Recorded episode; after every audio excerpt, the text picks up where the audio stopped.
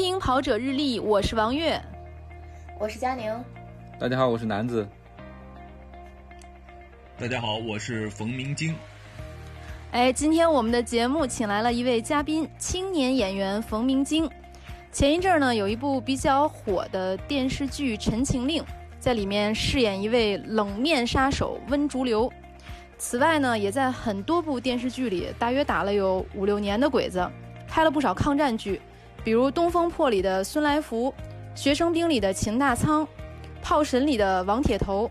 还有《生死连》中的顺子等等，听名字就都是抗战剧，还主演了一部在抗日英雄，是吧？还主演了一部在泰国播的很火的电视剧《VIP 健身房》。大家听他主演的这些戏的名字，又是健身房又打鬼子，嗯，身体特别好，身材也特别好，平时喜欢泡在健身房，偶尔也跑跑步。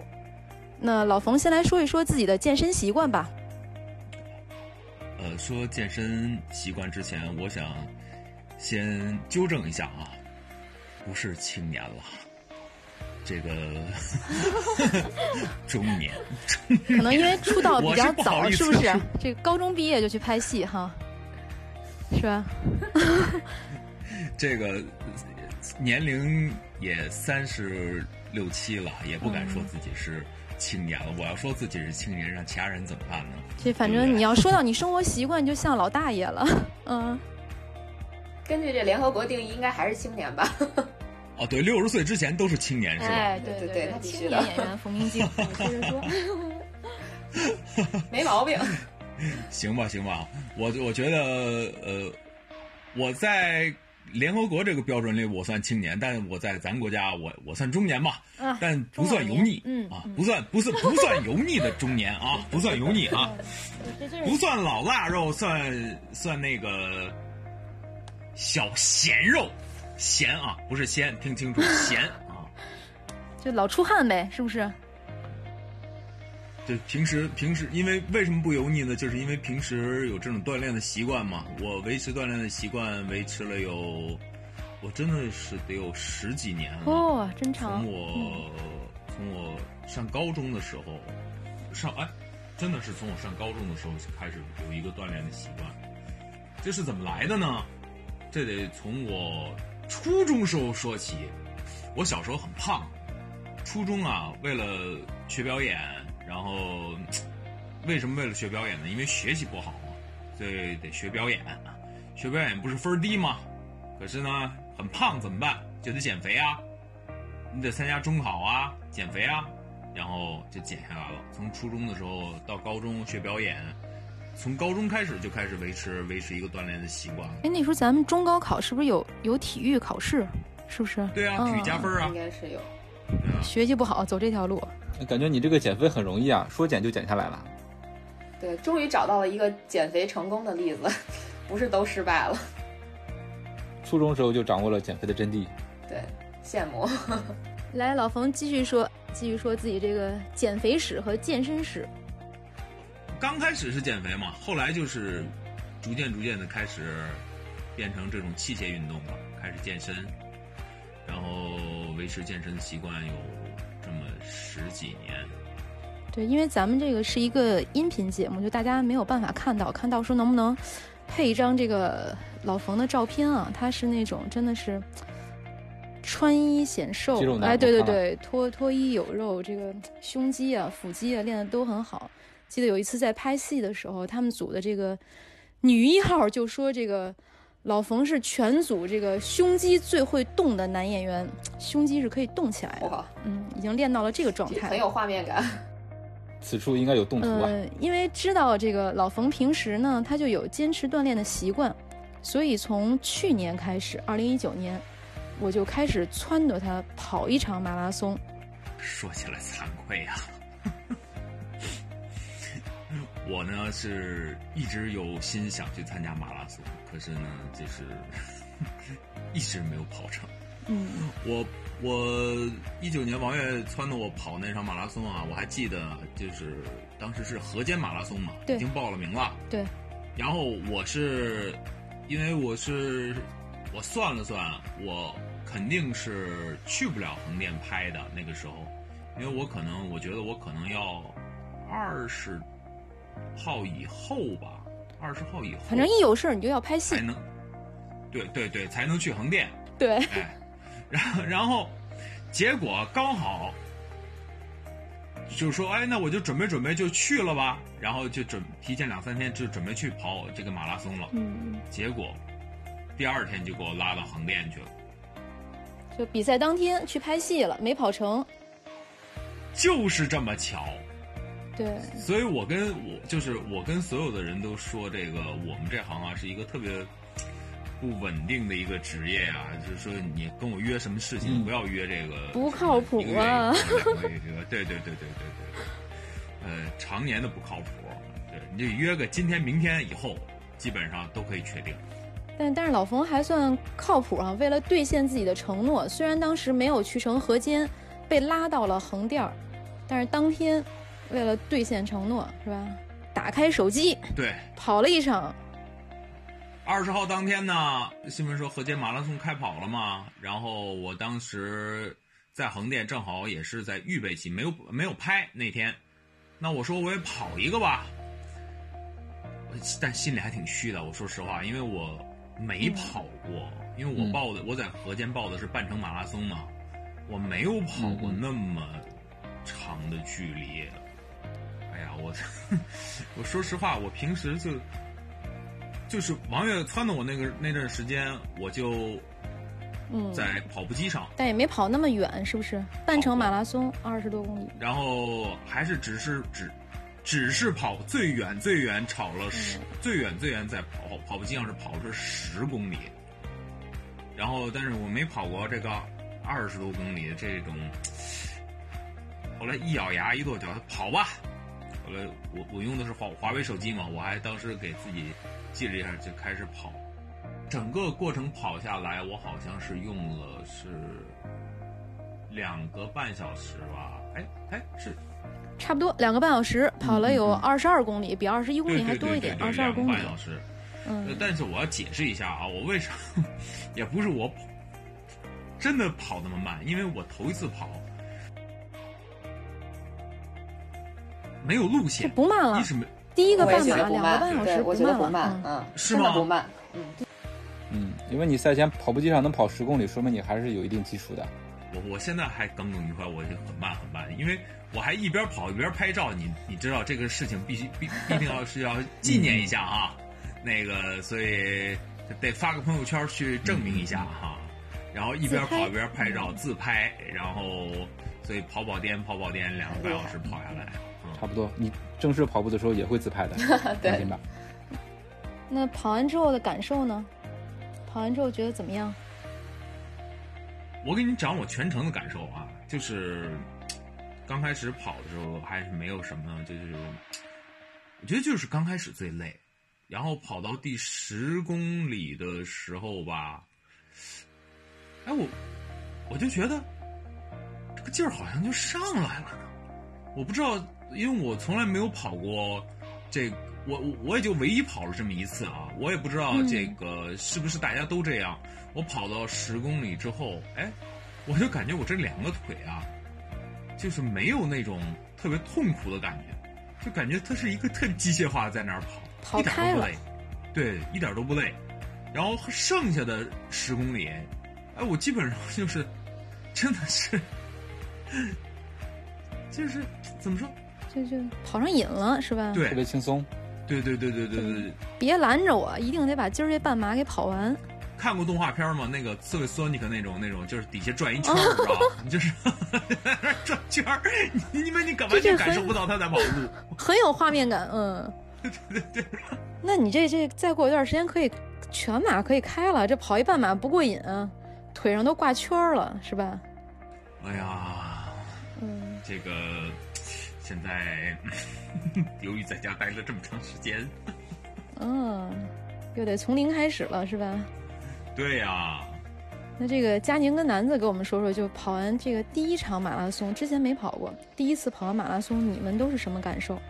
那我先说吧，就是我我跑马拉松，真的不是因为我，呃，爱上跑步或者怎么样，就是我我跑马拉松很大程度上是因为我的工作需要，所以我去跑了。我的准备周期还挺长的，对我准备还挺长时间的，大概我准备了有小半年吧。就是从一个完全不跑步的人到可以跑全马，其实我本身还是挺比赛的时候我还是挺紧张的吧，因为我全程都没有拿出手机，虽然我带了，我都不敢拿出手机。嗯，跑完之后是什么感受呢？就跑完之后就特别想哭，当时就觉得，哎呀，这要是在家，就是在国内跑一个，因为我当时首马是在柏林嘛，然后我当时想，我要是在国内跑一个马，首马起点真高，对，真的起点特别高。然后我想，如果我要是在国内跑一个比赛，在这个终点处冲了线，要有有一个熟人，有一个认识人，我真的得抱着他哭半天，对对对，然后对，在老泪太了不起了，对对对，就是这种感觉。我你。你在德国，我在韩国，那是一万国影视城。嗯，那男子呢？我啊，第一场马拉松应该是在零八年的北马。嗯，当时，当时想法很简单，因为在零七年的时候，我周围有些朋友跑了马拉松，但是零七年我没报，但是我我会在那个路边围观，然后拍照片给他们加油。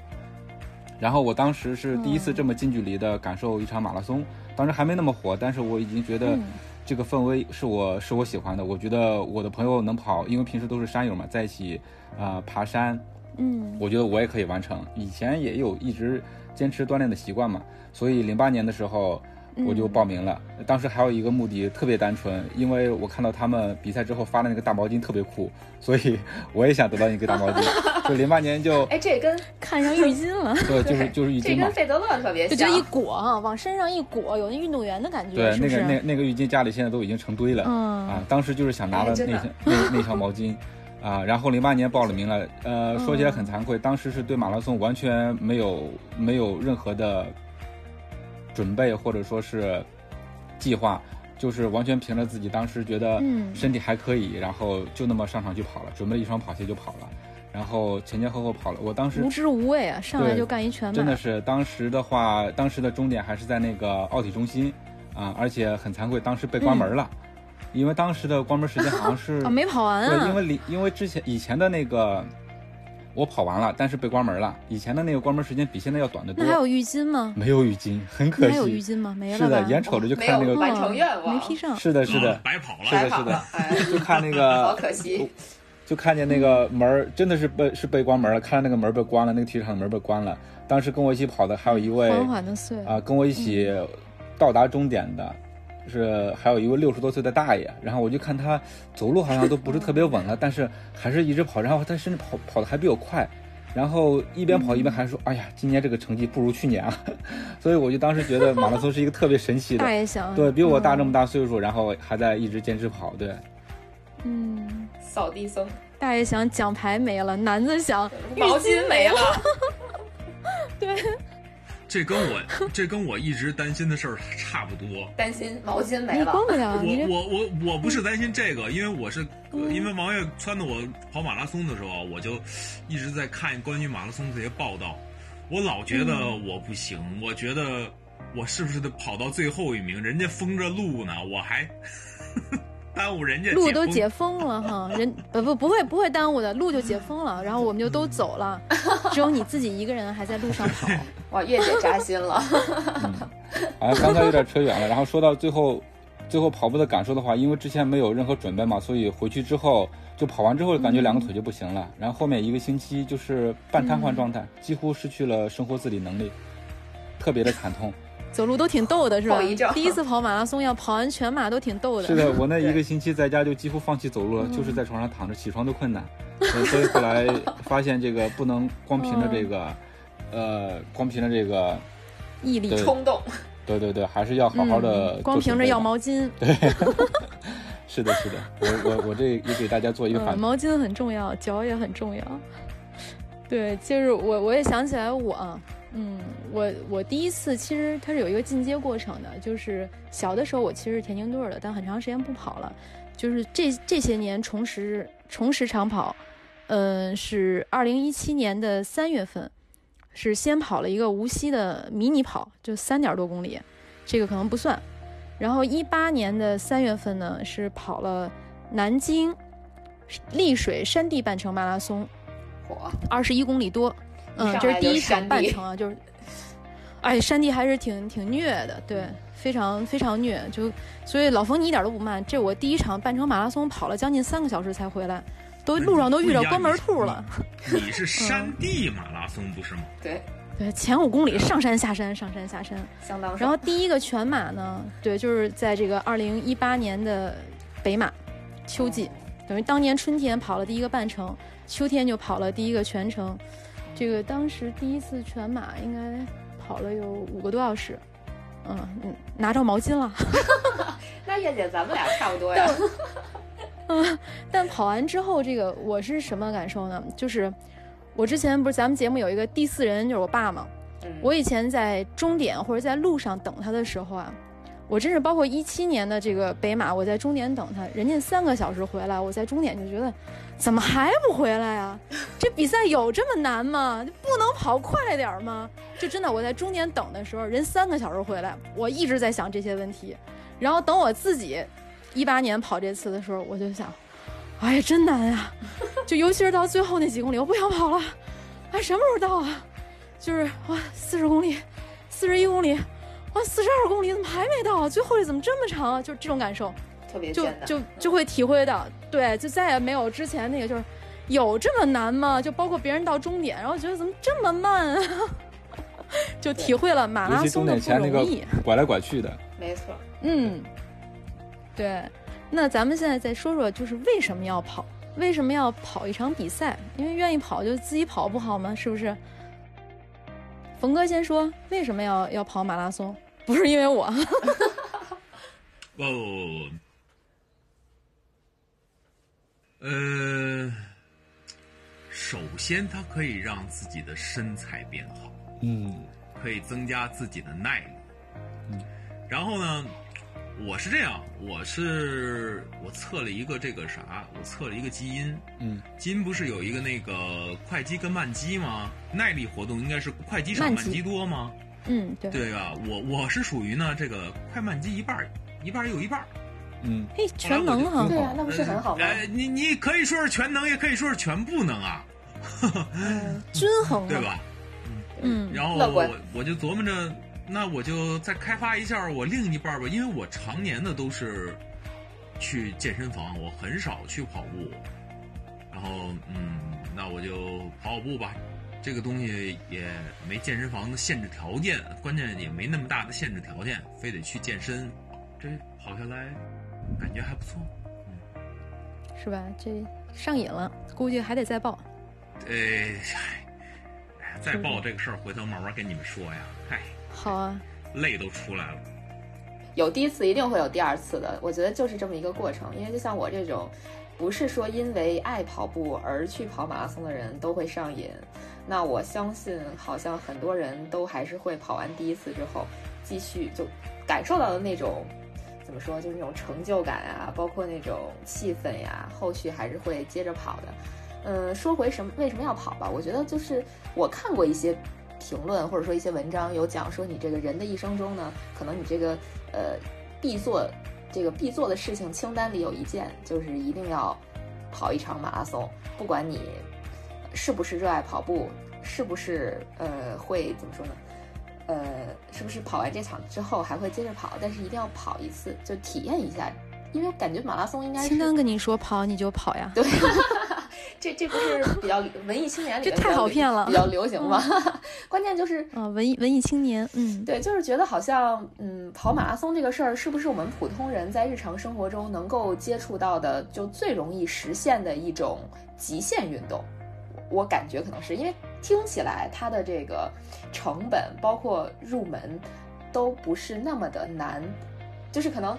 呃，我就简单来说，跑步嘛，大家一说跑步，肯定第一反应就是跑步没有什么成本呀，有双鞋不就可以了吗？对吧？就是可能感觉，如果你想跑一场马拉松，只要有地方有比赛，你你去跑就对了，不会说涉及到，比如说你想挑战其他极限运动，像什么跳伞啊，什么这个还还有什么我一时登珠峰对啊，登珠峰啊这种，就你要限制投太多了，对，你要投入极嗯大的精力啊、金钱啊这种，对吧？但马拉松好像不需要哎，就是基本上可不是，可不是吗？对吧？我我前两天看新闻，一个一个外国人好像自己在家里跑了一个，哦，对，那是 跑了个马。啊，对对，意大利那个是吧？阳台 转身六千四，嗯，当时我看完我都乐死了，我。对中国大神不是特别多吗？绕床跑一百二十公里的也比比皆是，还有跑一百六十八公里的，在客家里厅越野的。客厅百公里，对啊，所以就说成本比较低，哪儿都能。跑，嗯，这可能是就我觉得大部分人可能会有这种心态，因为我接触过很多人啊，就是比如说大家要跑那个名古屋女子马拉松，很多人就是从来没有跑过马拉松，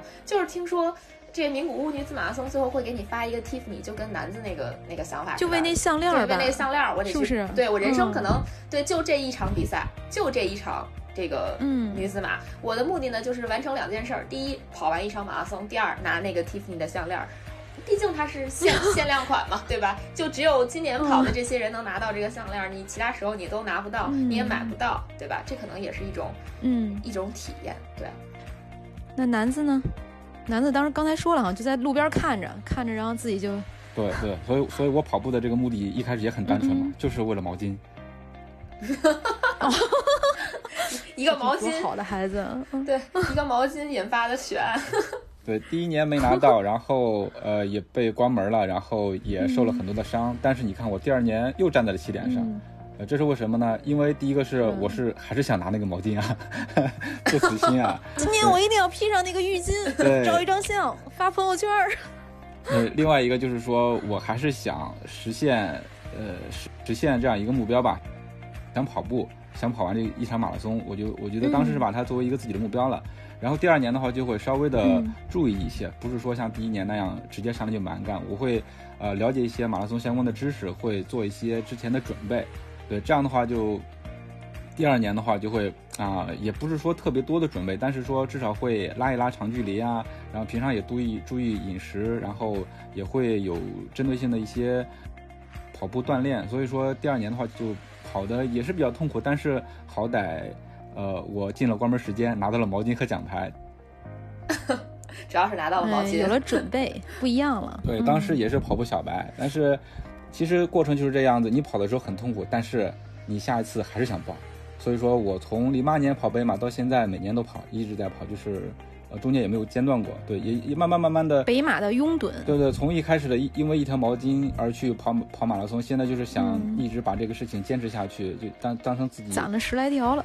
对，攒了十来条了，衣服十来件，展牌也是十来个，对，然后慢慢慢慢的，呃，跑北马成了每年的一个习惯，然后慢慢慢慢的也有也也会想着去呃去其他地方跑一跑，因为我觉得跑步也就当旅游了嘛，当给自己一个机会，带上家人也好，跟朋友一起也好，去另外的城市去体验体验，尤其是你可以通过跑步这种方式来游览这个城市，所以我觉得这种经历和体验是感觉还是不一样的。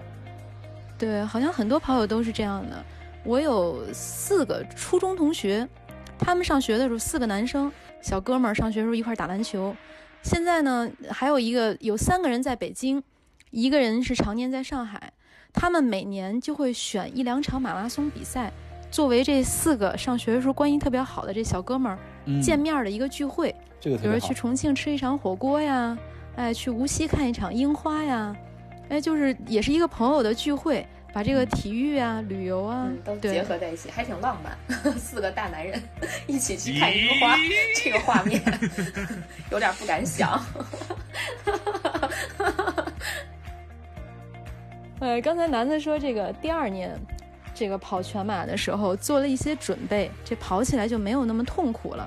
那咱们就说说这个跑一场马拉松应该从哪些方面做准备？那佳宁先来。其实做今天这个话题，应该也是我引起来的。原因是为什么要做？是因为我有一个高中同学，他现在人在国外工作，然后他有一天忽然就来问我，他说。呃，我老看你跑马拉松或者跑步什么的，我现在也想跑马拉松，你能告诉我一下我怎么准备一场马拉松比赛吗？其实这个这个问题把我难住了，啊，这也是为什么就是我我想跟月姐，然后包括楠子，然后包括老冯，我们一起来聊一聊这个事儿的这个起因吧。呃，因为很多很多人都会问这样这样一个问题，就是为什么要嗯，对，呃，怎么准备？对，怎么准备一场马拉松？其实挺难回答的，因为像我们都是跑了还挺多年的了吧？像南子应该是时间，我们我们几个人里面时间最久的吧？南子这都最长的，对，嗯。就这么一算，零八年年。到现在都十接近十二年了，对吧？我可能跑了大概男子现在全马 PB 多少？很惭愧，我是一个不没没关系严肃跑者，，没关系，呃，三五五，嗯，哎哎哎，那我代表我代表一个小白，我来我来我来我来问一下啊，我来问一下嗯。我的疑惑的。哎，对对，那老婆来那嗯对，因为我是小白嘛，因为我当时准备跑那个跑河马之前，我就是我只在跑步机上跑过十公里，嗯，心里没底，一是心里没底吧，二是你关于这个跑步之前，就是跑马拉松之前，到底应不应该我自己先跑一个这个二十多公里？比如说我报的半马吧，我到底应不应该自己先跑个二十多公里，再去参加这个马拉松？还有就是跑步之前，我应该是休息呢，我还是应该继续训练去跑步？嗯，这是一个。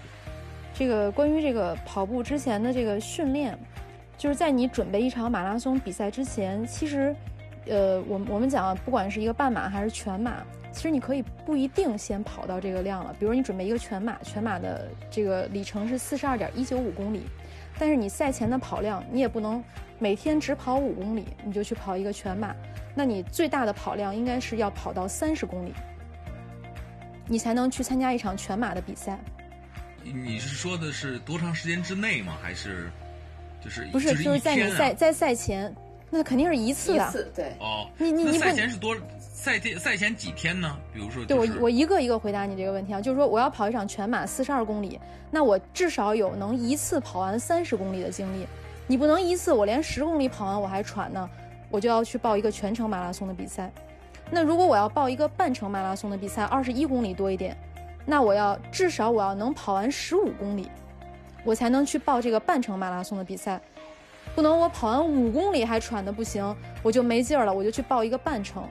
就是你要有一个离这个完赛的距离非常接近的这么一个跑量，你能一次性跑完，你才能去报一个这么长距离的比赛，这对自己是负责任的。因为刚才佳宁也说到，马拉松是一个极限运动。然后再说这个，当然不是说你就跑一次，我这比赛报一四十二公里，跑一三十公里，哎，跑完了好，我报名是长期的训练，我可能平时日常跑每天跑五公里，或者它不是一个固定的数字，跑七公里、跑十公里、跑十一公里，然后在赛前一个月我试一下，我能跑到三十公里了，哎，这个报半程的我能跑到十五公里了，那我可以选择这样的一个里程去报名参加。这是一个准备的过程，就有跑量的积累。你要参加一场马拉松比赛，你一定不是在赛道上跑，你是之前在跑道上，在训练场上，你已经有足够的积累和跑量。我们再说这个休息，那在赛前，赛前前一天、前两天，我觉得都都可以不跑了，一般都去这个博览会逛一逛，休息一下，让身体得到充分的休息。头一天也要早睡觉，顶多就是头两天，可能一般我们建议跑量就是三公里到五公里，而且是比较慢的一个放松跑，保保持这个肌肉还在一个呃激活的状态。但是我们就不再建议大家这个很很用力的去练习了，就这两天你这个临阵磨枪，这个也快不了，也光不了，是不是佳宁？对，其实我觉得通过月姐这一大段特别就是有逻辑的这种这种这个输出，我们能感觉到月姐平时应该受王叔叔的熏陶特别多。不，这都这都是这个理论上的，就是按照这个道理来讲，是一定是要这么做才是非常安全的。就是在极限运动中，怎样才能不受伤？对，就是我觉得就是在在这个准备一场马拉松来讲，就身体的准备上，就是科学训练和休息是特别重要的部分。再一个就是还是你要认识一下自己的身体，就比如说很多人他可能平时一公里都不会跑，然后他现在目标就是跑一个全马，并且比如说在一个月内或者或者更短的时间内，他就要完成这个这个事情，这就不可能的。首先你得知道大概自己不建议对不建议这么跑，就基本上我觉得准备一场全马，在有有这个训练基础或者说有运动基础的这个人这波人的嗯要准备一场全马的话，他至少要有三个月左右的时间去认真的训练才行。如果说时间再短，肯定是非就是没有意义的。我看有很多这个报道说，基本上你要是想很轻松的完成一场全马，咱不说这个完赛时间多长啊，咱们就说从零到完成一场全马，其实最好是能有大概半年的时间去准备。从一个就是你可能零跑量，然后到你到最后跑完一个四十二公里，这半年的时间其实是必要的。可能前三个月是你的这个准备期，这个准备期呢，只是让你适应跑步的这种习惯，然后再有三个月去备赛，可能是比较这个科学的这么一个呃一个准备方式吧。对，因为现在国内的这种马拉松运动特别火，嗯，对，很多人看到这个这么多比赛，哎呀，报名也比较容易，门槛也很低，那我也报一场吧，完全没有跑量。但我们看到在这个比赛中，猝死呀、受伤啊、不可逆的损伤，膝盖的、心脏的这种，我们都见到非常多，就是避免给自己和家人带来伤害。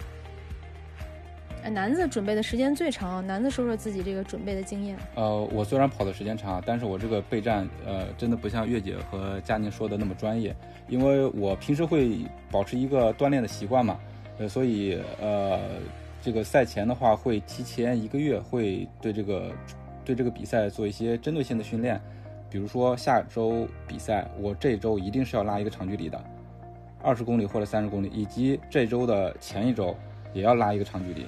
因为我切身的感受就是说，如果说我在比赛前的一周或者两周拉完长距离的话，我的身体会一个是能达到一个状态，另外一个是有这个感觉。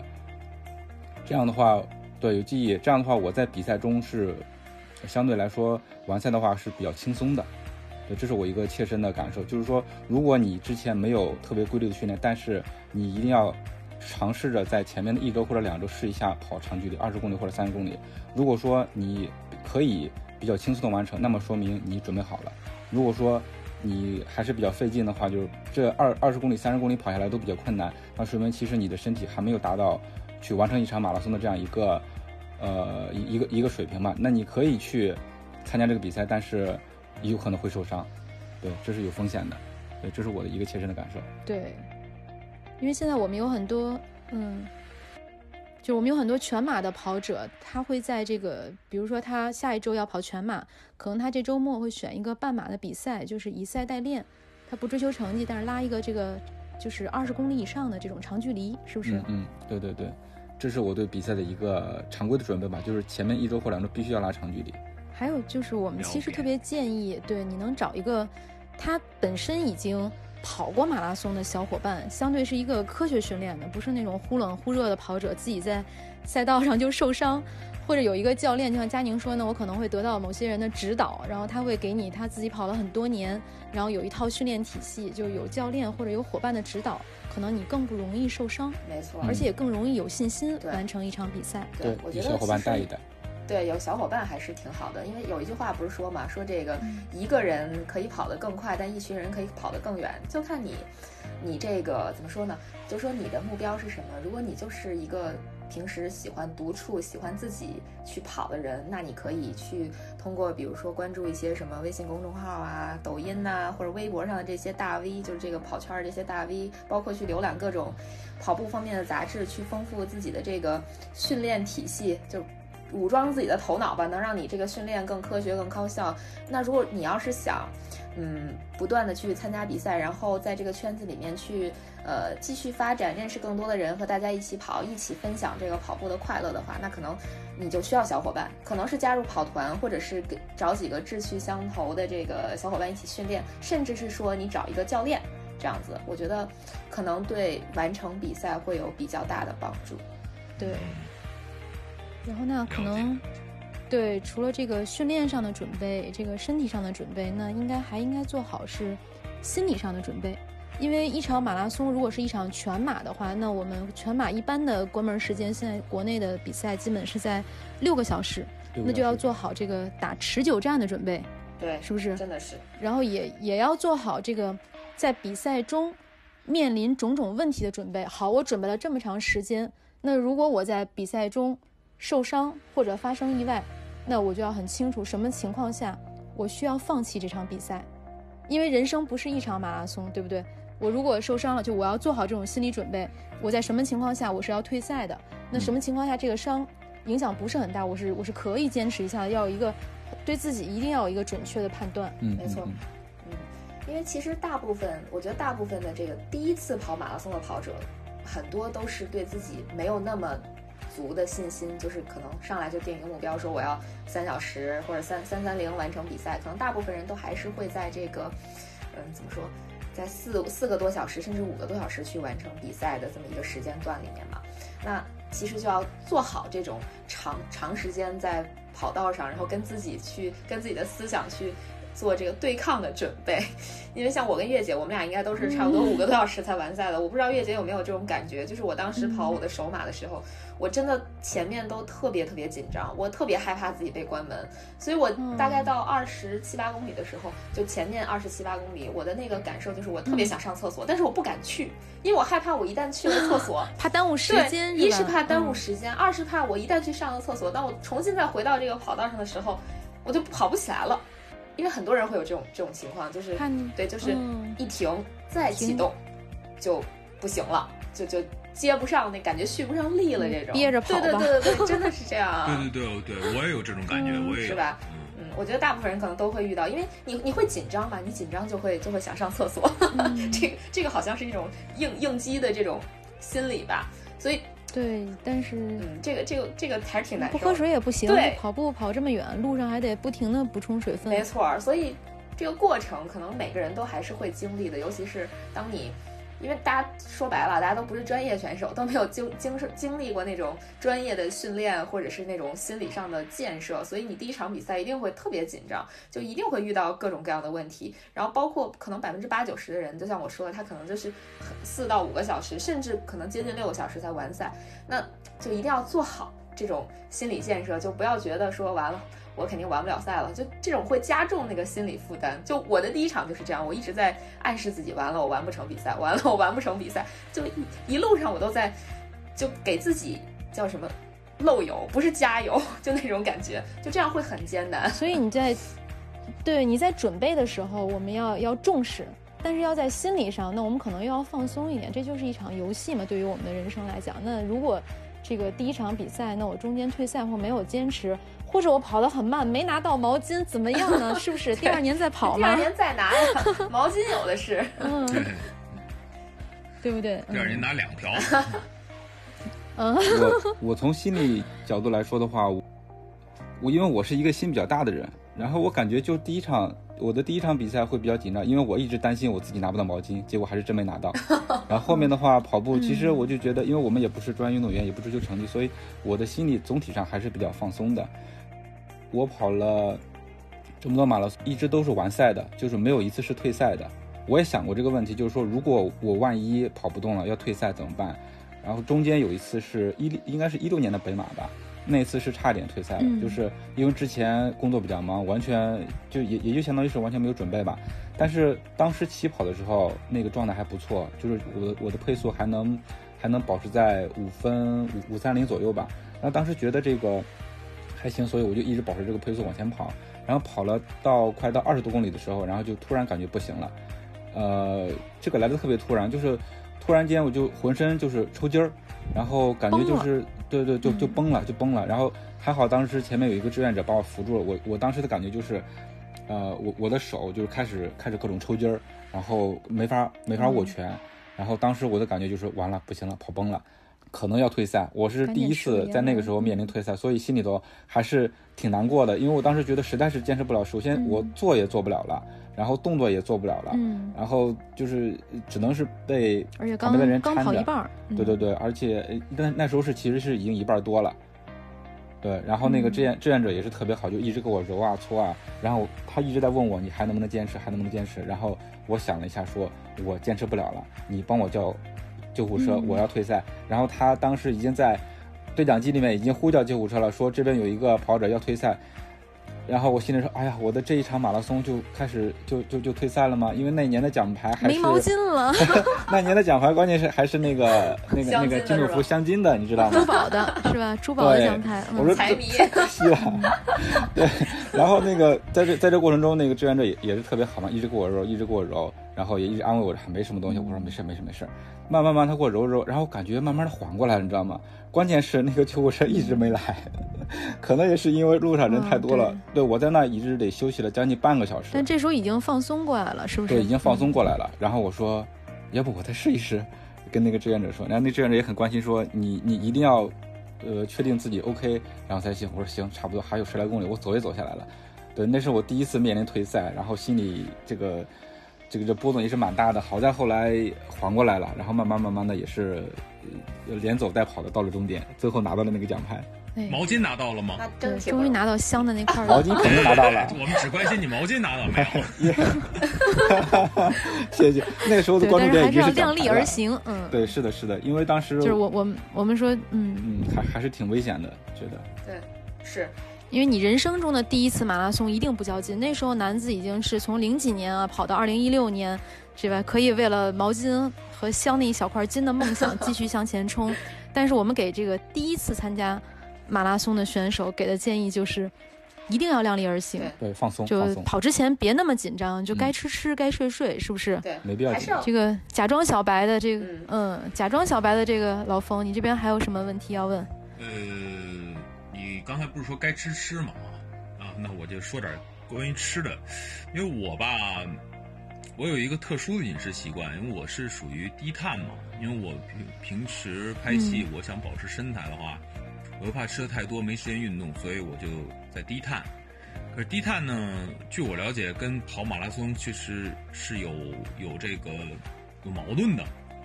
因为你们你们不是都是一般都是要冲碳嘛，然后啊跑着一半要冲这这这根本这就不是小白，多了解咱们。对对吧？对吧？相相当相当明白啊。对，对啊，你们一般都要冲碳，所以我说这个假装小白这，我是低碳呢，所以我我不知道，这准备好了问题来难为我们。嗯，我是不知道该该怎么个吃法啊？我就想问老冯，是你这个低碳是因为身体原因呢，还是就是生活习惯了？其实你是可以吃碳水的，是吧？嗯，我现在对碳水有一个，就是怎么说呢？我是觉得碳水不是一个好东西，这个是另一个话题了。哪天我们怎么单单去聊这个碳水这个问题？然后我就首先来说，我现在就是想以后我也不吃碳水了，啊、就是靠吃油吃肉活着也挺好。当丛林之王了。我我们的这个，我要学习原始人嘛，学习我们老祖宗这个吃、嗯吃饭的方式啊。嗯，但是你说跑马拉松吧，这种长距离的这种耐力运动，如果你中途不整点儿，不整能点儿、量胶这个，，对啊，那对你来讲就是糖水，那肯定不能吃啊。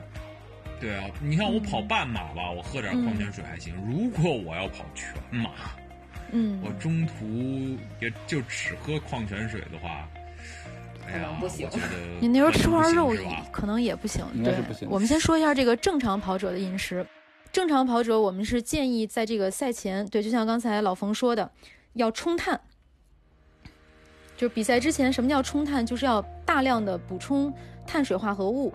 呃，有因为有很多女孩子啊，马拉松跑者平时也是不吃主食的，就比如说我，但是我在赛前一我在赛前一周，我受老冯的影响嘛，就是我在赛前一周，我一定会开始吃米饭、吃面条，然后在这个比赛当天，一般现在国内的酒店做的都很好啊，早餐会提前开，然后也会这个补充一些碳水，吃一碗面条，哎，喝一点粥。然后我们有的时候去国外参加比赛，那这个大部分马拉松跑者都有一个神器啊，带一碗泡面，是不是？在比赛前，南子和佳宁是也是这样的，对不对？就赛前一周到比赛当天，我们一定会大量的冲碳，因为你补充蛋白质、吃肉啊、吃鸡蛋，就营养，我们应该是在更更前。冲碳之前，我们要完成身体的这种营养补充，但是在赛前基本上就是一个冲碳的过程。然后在马拉松比赛当天，那我们饮水除了要补充这个矿泉水、纯净水，那我们可能还是要补充这个能量胶。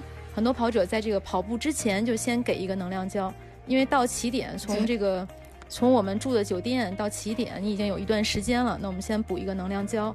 然后很多人的习惯，有的人是十公里补一个，有的人是十五公里，就在路上马拉松一个全程马拉松路上，可能多的跑者我知道。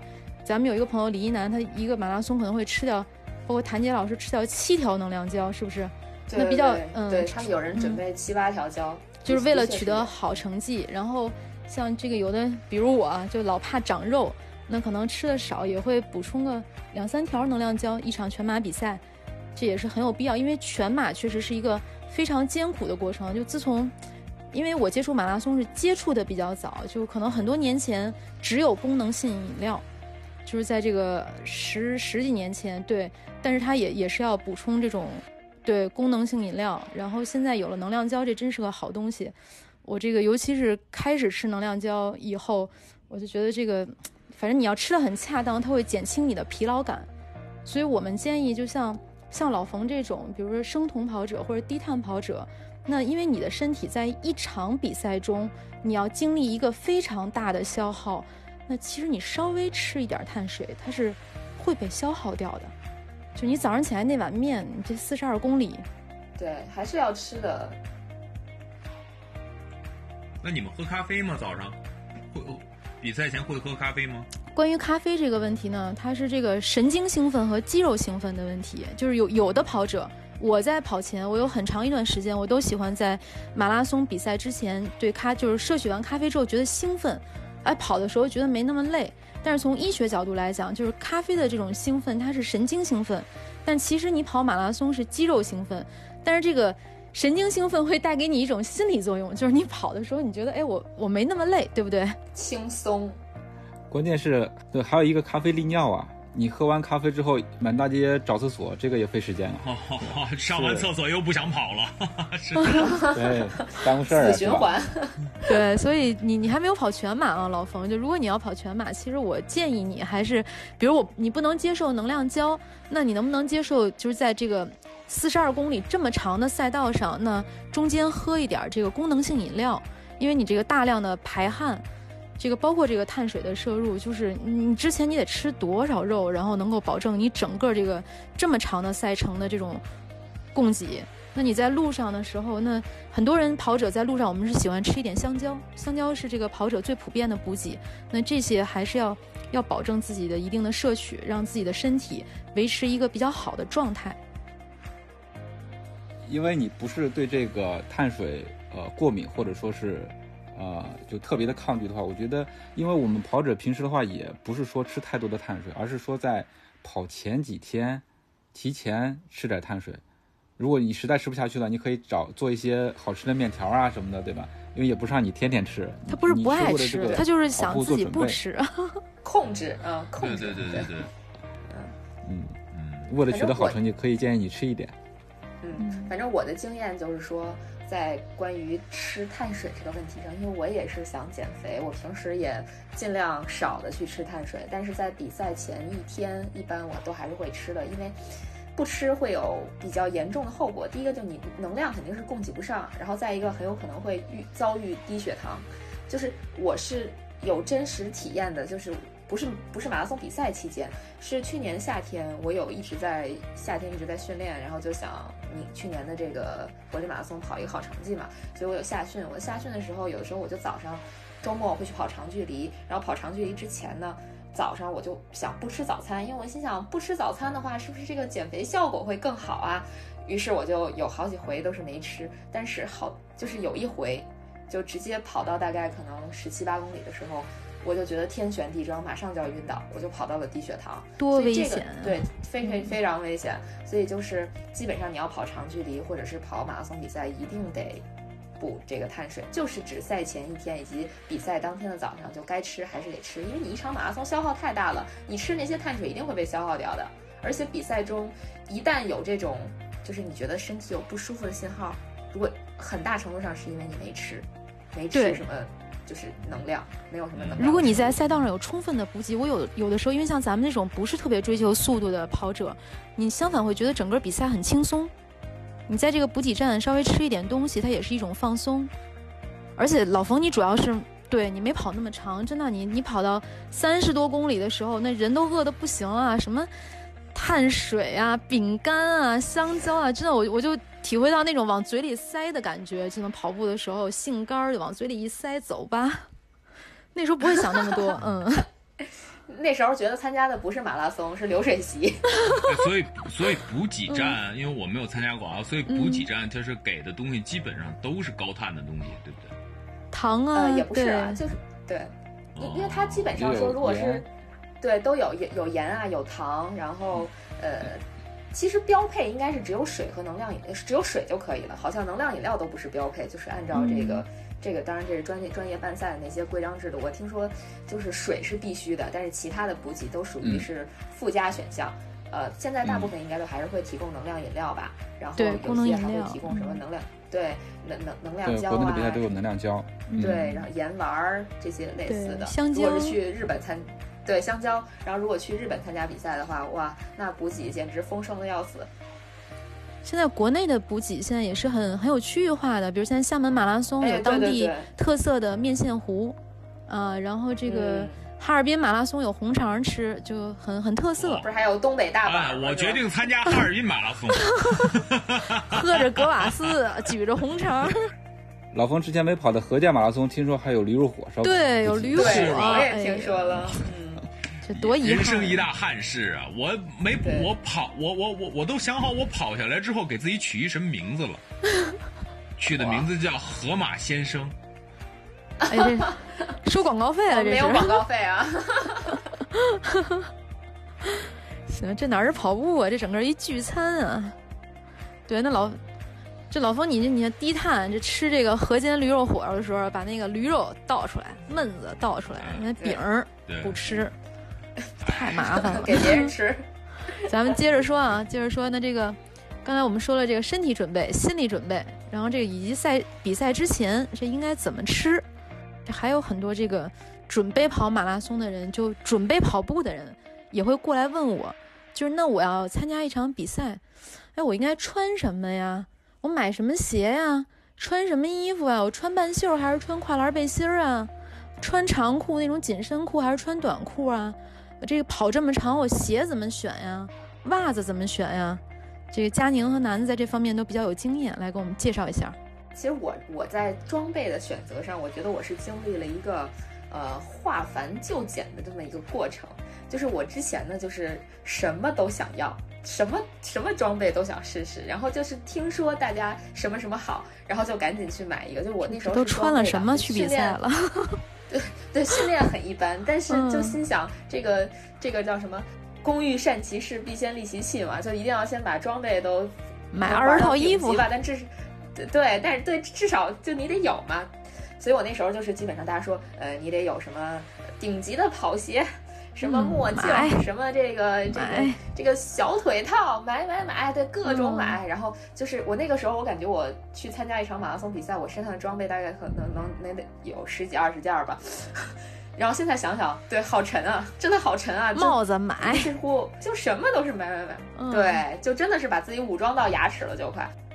只是那时候没戴口罩罢了，其他的都都呼上了，就基本上这么一个状态。但是现在呢，就是我觉得其实跑步嘛，你就要把它想成一个特别简单的运动。那简单的运动，你就需要一些简单的装备，就基本上有一双跑鞋，有跑步的袜子，对吧？有一个短裤，有一个背心儿，然后女生可能会有一个这个运动 bra。这个运动 bra 这个部分可能是我觉得是比比较需要非常重要，嗯。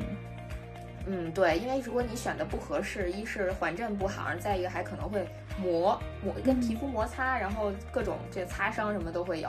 然后配件上，就其他配件其实就是帽子啊、防晒啊。如果你觉得那需要墨镜什么的也可以戴。然后再一个就是防护装备，其实对于我来说，我一般都不怎么用了，因为我曾经听过一个这个跑步教练跟我讲，他说那个你你用的各种防护装备，其实都是阻碍你运动的。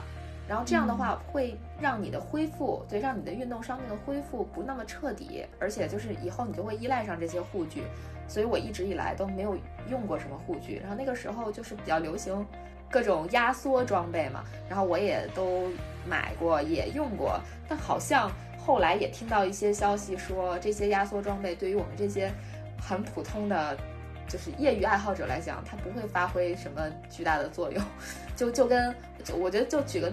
对，就举个例子吧，就相当于你说一个一个专业跑者，他可能使用兴奋剂的话，他能快个十几秒、二十几秒，甚至几分钟，他可能就能拿冠军了。但对于我们来说，我们要是服了兴奋剂，那无非就是可能成绩从四个小时变到四小时、三小时五十分，也不会拿奖啊。就就所以这这类的东西我一般就不用。所以现在基本上跑步我就是最简单的装备，就是甚至我连手机都不愿意拿。以前我还是会想说，我。带着手机啊什么的。现在我连手机都不太愿意拿了，就是基本上能不能不拿就不拿。那这个我得带上，这个这个作为一个小白，这个东西我得带上，还得带着耳机，要不然你让我怎么熬啊？嗯，我也是要戴耳机听音乐。对，很多人对很多人是要戴耳机的。我是可能最近比较严肃，所以不怎么戴耳机。呃，我一直跑道上这么没意思吗？一定要听点什么吗？这么多人，嗯，我是一直都不太愿意戴耳机的。这回头我们有必要单独做一期话题哈，就聊这个戴不戴耳机跑步，是吧？我觉得可以，因人而异。嗯，来，男的说说这自己这个服装上都怎么准备的？装备上，我的装备其实都是比较老的装备，因为我是觉得你的装备是在你比赛之前就已经适应好的、磨合好的。不能说是比赛之前一个星期我买了一套新的装备，然后新的鞋子、新的袜子，很开心的去了，因为你不知道你这个鞋子或者袜子对你合适不合适。我有一双跑鞋，呃，好像四五年了吧，四五跑了四五年的北马，一开始的，对，因为当时也不觉得说是磨损的特别厉害什么，因为就觉得特别舒服，所以一直穿到一直到不能穿，所以我才把它。换掉了，但是我有一个原则，就是说我这个装备在跑之前一定要磨合，至少说是一到两个月才会是穿到赛场上去。新装备是肯定不建议穿到赛场上去的。所以，男子，你这你这双鞋是只有跑步时候，就是只有只有参加比赛的时候？呃，平时也会，平时也会穿，所以穿了，平时也会穿。对，因为当时这可能就这一双鞋。这老冯你不懂吗？结了婚的男人。现在会好些，现在会换着穿。这不一样。佳宁未婚的女人，这买装备好看的买。男子一个结婚的已婚男人，其实也没那么惨了。我的老婆还是比较支持我跑步的。现在因为也知道了，就是说你鞋不能可着一个一双鞋折磨她，对吧？你要换着来。此处求生欲非常强。说到这个衣服，其实衣服也是的。衣服你不能说穿一件新衣服就去了。我的感觉一，因为一开始跑步的话就是 T 恤嘛，对吧？就是 T 恤，因为你也不知道它合适不合适。嗯。我之前看到过，就是男的跑者，然后那个。乳头被磨出血的那个照片，我是完全不敢相信的。哎呀，是的，想想那个画面，想想就疼，对吧？但是在我身上发生过，在我身上发生过特别惨痛。对，应该是在我第三第三次马拉松吧。然后有一个有一个哥们特别好，然后他也是很热心嘛，然后给我拿了一件就是俱乐部发的衣服。俱乐部发的衣服，当时觉得啊，穿着这个衣服一起跑肯定很扎眼，很好啊，然后就穿了过去了。结果那个衣服。你现在还觉得特别的不合适，我从二十公里就开始觉得疼，你知道吗？嗯，然后一直疼到终点，没得换。当时也也特别傻，也没有说是去撕心裂肺的对，也也也也不知道去找别人要一个创可贴什么的，然后就一直到最后，把上衣脱了呗，把那号码布别在短裤上，男的怕什么呀？当时没有想那么多。所以跑全马的时候还要贴俩创可贴，那这是知识点，基本上是它有专门的方式，嗯，对。对，知识点，它叫乳贴。是的，是的，因为防止磨嘛。呃，然后后来我就知道了这个特别惨痛的教训，尤其是你回去洗澡那一下，哎呀，实在是撕心裂肺的疼啊。哎，这才是咸肉呢，被腌过的肉。嗯，天哪！我能想象到那个。对，专门研究了一下，就是什么样的衣服会不磨。然后就发现了，就是一些紧比较紧身的衣服，压缩衣，对这种衣服会会不磨，所以我就后来呃买了一套那个耐克 Pro 的那一套衣服嘛，那套衣服比较紧身，对，穿上那套衣服之后，后面我我每一年都是穿那一件衣服去跑，不是那一件也是那一个系列的，对，那个就是会比较贴身，然后就不会跑，就就就不会磨。哎，这这个老冯值得拥有啊，还显身材。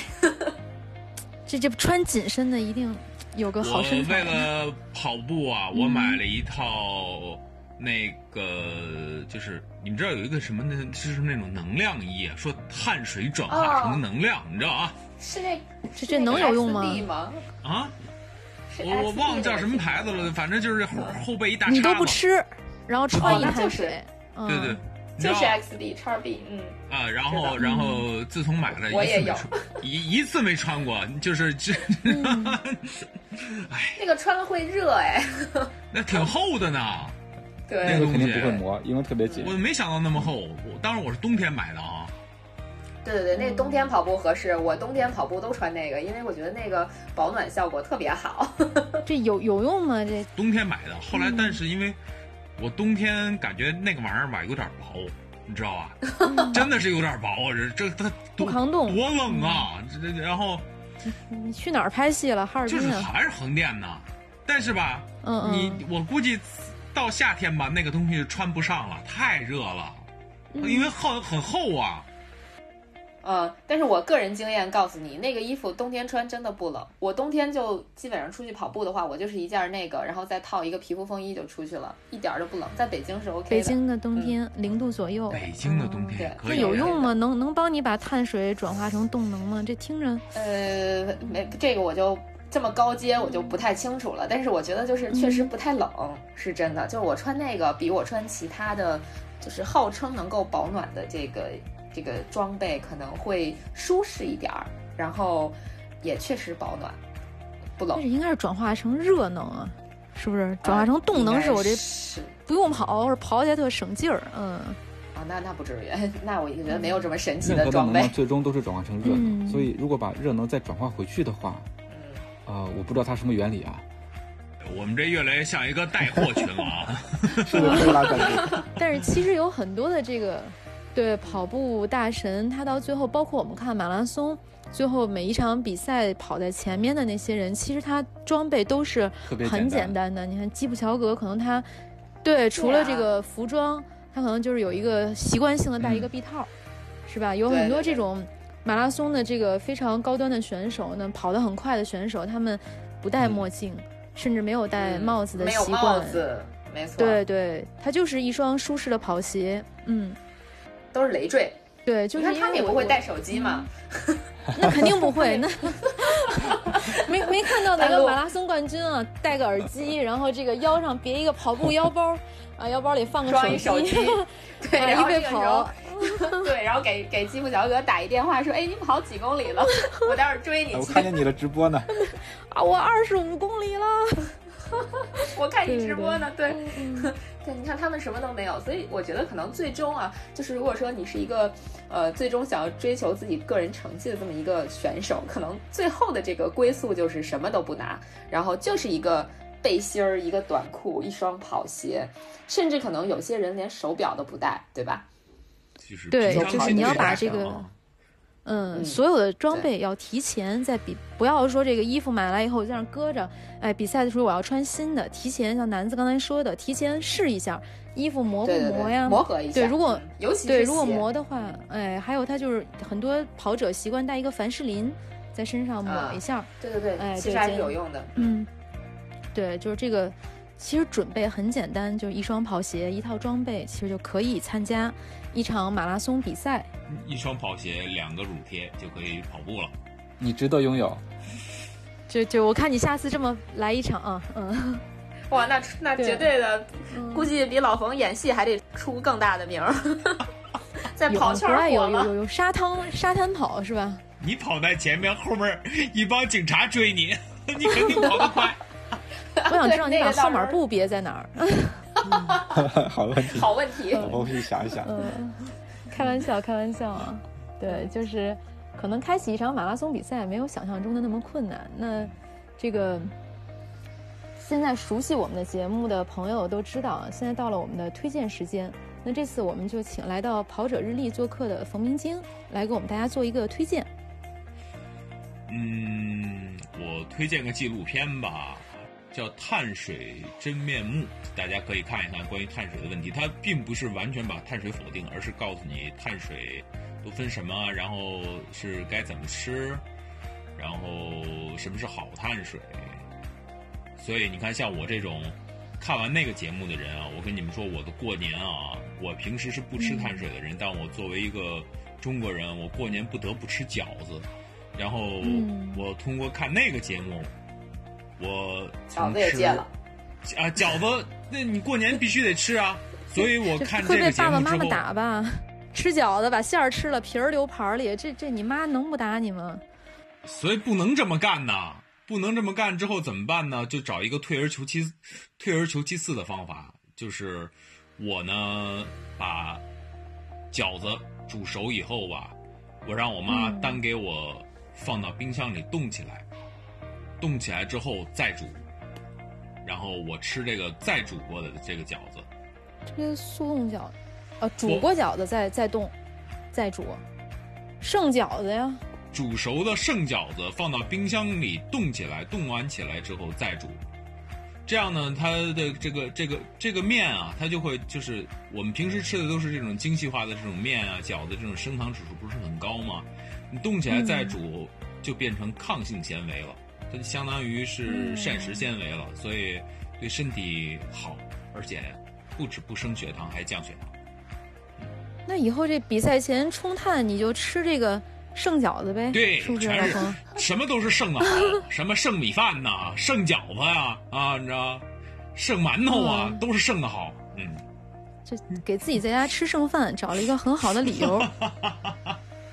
对对，真不是为了省，学习了。所以怪异的行为也是有理论支撑的。好的，希望呢我们这期节目能够给还没有跑过马拉松比赛又准备参加一场马拉松比赛的朋友能够提供一些帮助。感谢大家的收听。